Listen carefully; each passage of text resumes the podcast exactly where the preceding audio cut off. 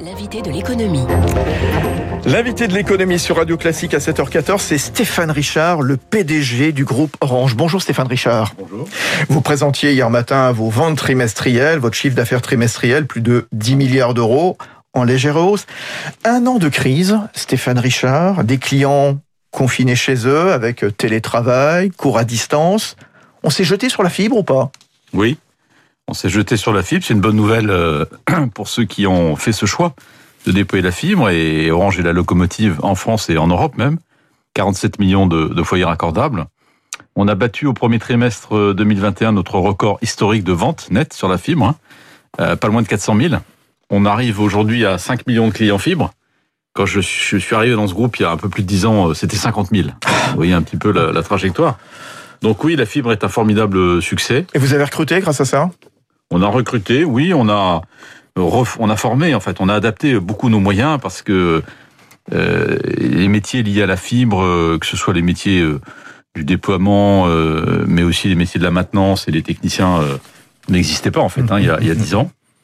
Donc on a recruté, on a aussi euh, permis à un certain nombre de nos techniciens, magnifiques métiers du groupe, de s'adapter à ces, à ces nouveaux métiers. Donc c'est un, c'est un vrai relais de croissance. Et c'est une vraie, euh, je crois, belle, belle nouvelle et belle opportunité pour le pays aussi. Ouais, les réseaux ont bien tenu. Vous avez renforcé les moyens pour que chacun puisse avoir eh bien, des réseaux performants, une 4G performante pour ceux qui ont la, la 4G, bien sûr. On parlera de la 5G dans un instant. Oui, ce qu'il faut avoir en tête, c'est que le, depuis un an, à peu près, quand on fait un peu la moyenne des, des, des volumes d'activité qui, qui transitent par nos réseaux fixés mobiles, on est sur un, une augmentation par rapport à, à l'année précédente de 40%, à peu près. Hein.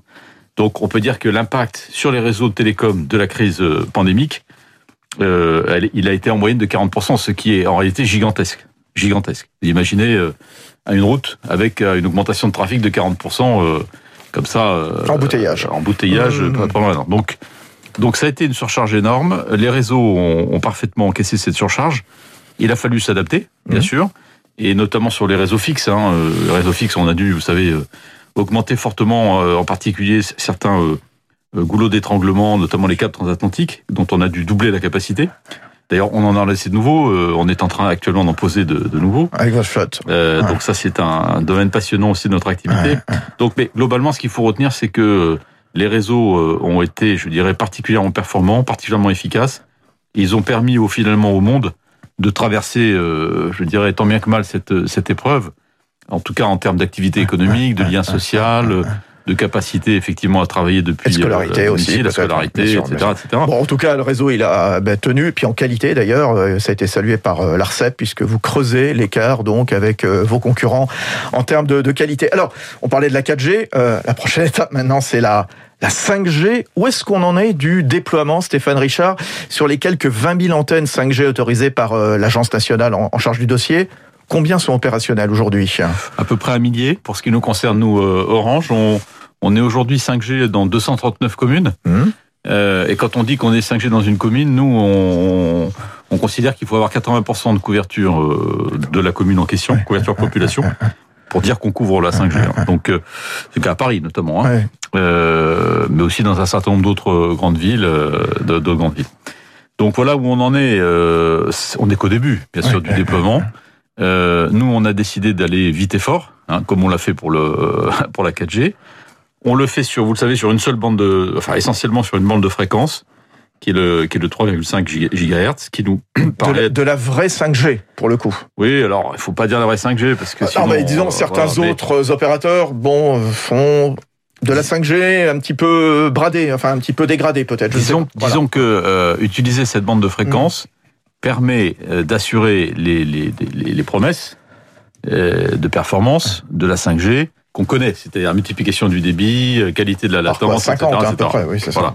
Donc, et seule l'utilisation de cette bande de fréquence permet de délivrer à nos utilisateurs, à nos clients, la 5G qui va effectivement apporter cette, cette augmentation des performances. Vous avez cité des, des villes. Euh, il y a eu du dogmatisme dans certaines villes, notamment villes écologiques, hein, écologistes, euh, bah, qui sont finalement rendues à la raison en acceptant les, les, antennes. Il y a eu beaucoup de postures ou pas? Je crois que ce dossier a souffert euh, du calendrier. Mmh. et en particulier du fait qu'il y ait élu municipal, oui, à peu près au moment où ouais On arrive avec la 5G, et donc. Donc la surenchère, c'était un enjeu politique. Ouais. Ça a été beaucoup un enjeu politique. malgré tout, bon, il y a, l'ANSES, l'agence nationale, qui a euh, en début de semaine rendu un avis plutôt positif hein, en matière de d'impact. Oui, clairement positif en matière d'impact euh, des ondes sur sur la santé, en disant à l'état actuel, bah, il n'y a, a, pas de danger sur la santé. N'empêche que Lille n'a pas encore, la ville de Lille de Martine Aubry, euh, qui n'est pas une ville donc avec les Verts hein, pour le coup, c'est une majorité séparée, elle n'a pas encore sauté le pas. Elle pose des conditions aux opérateurs, une sorte de charte, information des riverains, contrôle des ondes. C'est contraignant ou pas à vos yeux? Oui et non. Nous, vous savez, euh, évidemment, on préférait pas avoir euh, encore, euh, je dirais, cette, ce, niveau supplémentaire de, de réglementation, de contraintes, etc. Mmh. C'est pas comme si les opérateurs pouvaient faire ce qu'ils voulaient sur le mmh. territoire. Vous savez, on a mmh. déjà tout un empilement de régulation, on a des textes extrêmement lourds, extrêmement contraignants, on a des autorités de régulation donc aller se coller des chartes par-dessus le marché, et franchement, euh, mhm. euh, on n'y est pas seulement, euh, voilà, on n'a pas tellement envie. Ceci étant dit, ceci étant dit, partout où les villes l'ont souhaité, nous l'avons fait. Mhm. D'ailleurs, on a signé une charte à Paris. On avait signé d'ailleurs une charte à Lille. On a une charte à Lille, hein, donc il s'agit maintenant de peut-être l'adapter à la 5G. J'étais il y a quelques jours à, Marseille, je rencontrais le, le maire qui également a évoqué son souhait euh, de pouvoir entrer en, discussion sur une charte de ce type, bien qu'on soit déjà hein, 5G à Marseille, par exemple. Donc, mm. euh, voilà, moi je pense que je, comprends. Je, honnêtement, ça en passerait bien et je suis pas sûr que ça change grand-chose, mais on le comprend, on le fait et on le fait de, bonne volonté. En attendant, le, un mot, le lancement commercial, euh, à quoi ça va ressembler? Est-ce que la guerre des prix va reprendre avec les autres opérateurs? On a vu que pendant cette année de crise, bon, ça s'était un petit peu calmé, cette, sur, euh, cette suroffensive, cette surenchère qu'on a souvent connue, la 5G Écoutez, ce qu'on voit aujourd'hui, c'est que euh, il y, a, y, a, de la concurrence, mmh. c'est normal, hein, mmh. c'est très bien comme ça. Euh, je dirais sur les quatre opérateurs qui ont lancé la 5G en France, il y en a trois qui ont décidé de le faire en demandant une petite prime. Une petite prime, hein, on est vraiment sur quelques euros. Euh, donc il y en a trois sur quatre qui ont cette politique. Euh, il y en a un qui ne l'a pas. Euh, bon, chacun sa stratégie. Euh, chacun trouvera qui de, de, qui je veux parler. Bon.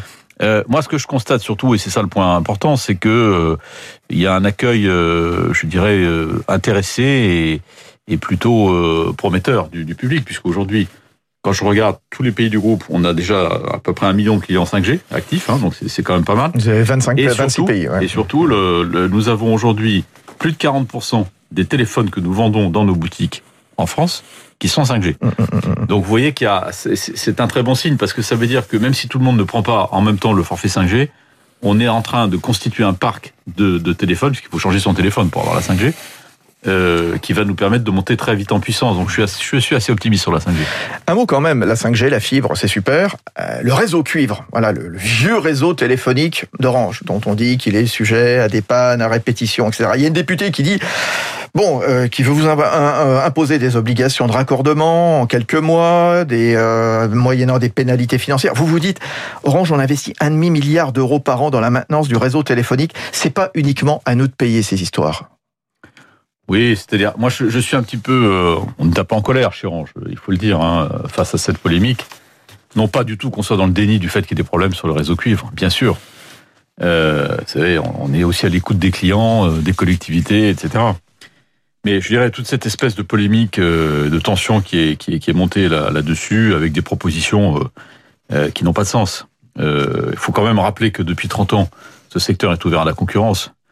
Euh, le réseau, le réseau historique, le réseau cuivre, certes, c'est un actif de, de, bah, l'entreprise. Euh, voilà, France Télécom. Ah, mais c'est aussi un actif qui est ouvert à tout le monde. Ouais, bien sûr. Et, Donc que les autres payent, c'est ce que vous dites. Hein. Voilà. Bah, et, que, mmh, que, et, que, et, que, mmh. évidemment, comment, comment est-ce que le succès de d'Iliade ou de Bouygues euh, s'est construit, c'est aussi en utilisant ce en réseau. utilisant le réseau. Voilà. Donc aujourd'hui, ce réseau est en fin de vie, on le sait bien. Ouais, on nous demande, c'est ça le problème. C'est ça ici. On nous demande, euh, on nous demande d'accélérer et de mettre des moyens considérables sur la fibre, ce que nous faisons. On investit plus d'un milliard et demi d'euros par an sur la fibre.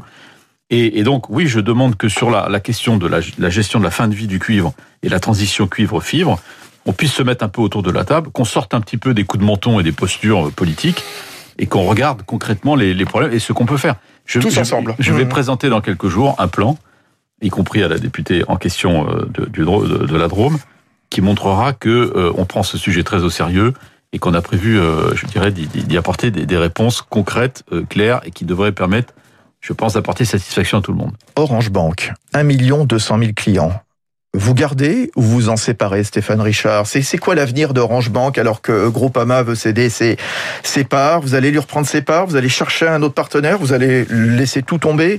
Quel est l'avenir d'Orange Bank dans le giron Orange? Bah, son avenir, c'est la croissance, c'est la poursuite de l'aventure. Donc vous gardez, oui. On garde. Mmh. C'est euh, vous en faites plus. C'est une feuille de route avec des, de nouveaux services. Mmh. Là, depuis quelques semaines, on a attaqué la, la clientèle des pros, euh, des, des, professionnels, à travers une petite acquisition, euh, Anita, Anytime, dont on est très content. On a des projets de déploiement de ces services euh, dans d'autres pays européens. On a lancé en Espagne, on a déjà franchi euh, les 100 000 clients en Espagne. On a un très beau démarrage en Afrique. Oui. Donc, euh, donc pour moi, il n'y a pas de, il y a, pas de questionnement. La banque, elle fait partie euh, de notre stratégie depuis 2015. Euh, elle a, voilà, elle a, elle a, un projet de développement, un projet de croissance au bénéfice de nos, de nos, de nos clients et, et, en travaillant beaucoup aussi sur la convergence des services entre la partie telco et la partie banque. Toute la question du partenaire, du capital, etc. doit être pour nous au service de ce projet, au service de cette croissance. Voilà. Donc, si on peut continuer la route avec Groupama, on sera heureux de le faire. Si on ne peut pas continuer la, route avec Groupama parce que Groupama ne le souhaite pas, eh bien, on regardera si on peut trouver un autre partenaire euh, industriel qui fasse sens pour nous, pour ce projet de croissance, pour ce projet de croissance. Et si on ne trouve pas de partenaire, on continuera tout seul. Tout seul. Voilà. On l'a dit et répété. Bon. Et donc, pour moi, Orange Bank continue avec Orange, avec euh, ou pas de, de partenaire. Voilà, en Au tout cas, c'est très, très clair. c'est sûr. Merci Stéphane Richard, PDG du groupe Orange, Merci invité ce m'avoir matin invité. de Radio Classique. Il est 7h25 dans un instant. Ben voilà, on va préparer le déjeuner tout là-haut dans l'espace. On va voir ce que Thomas Pesquet va manger. À tout de suite avec David.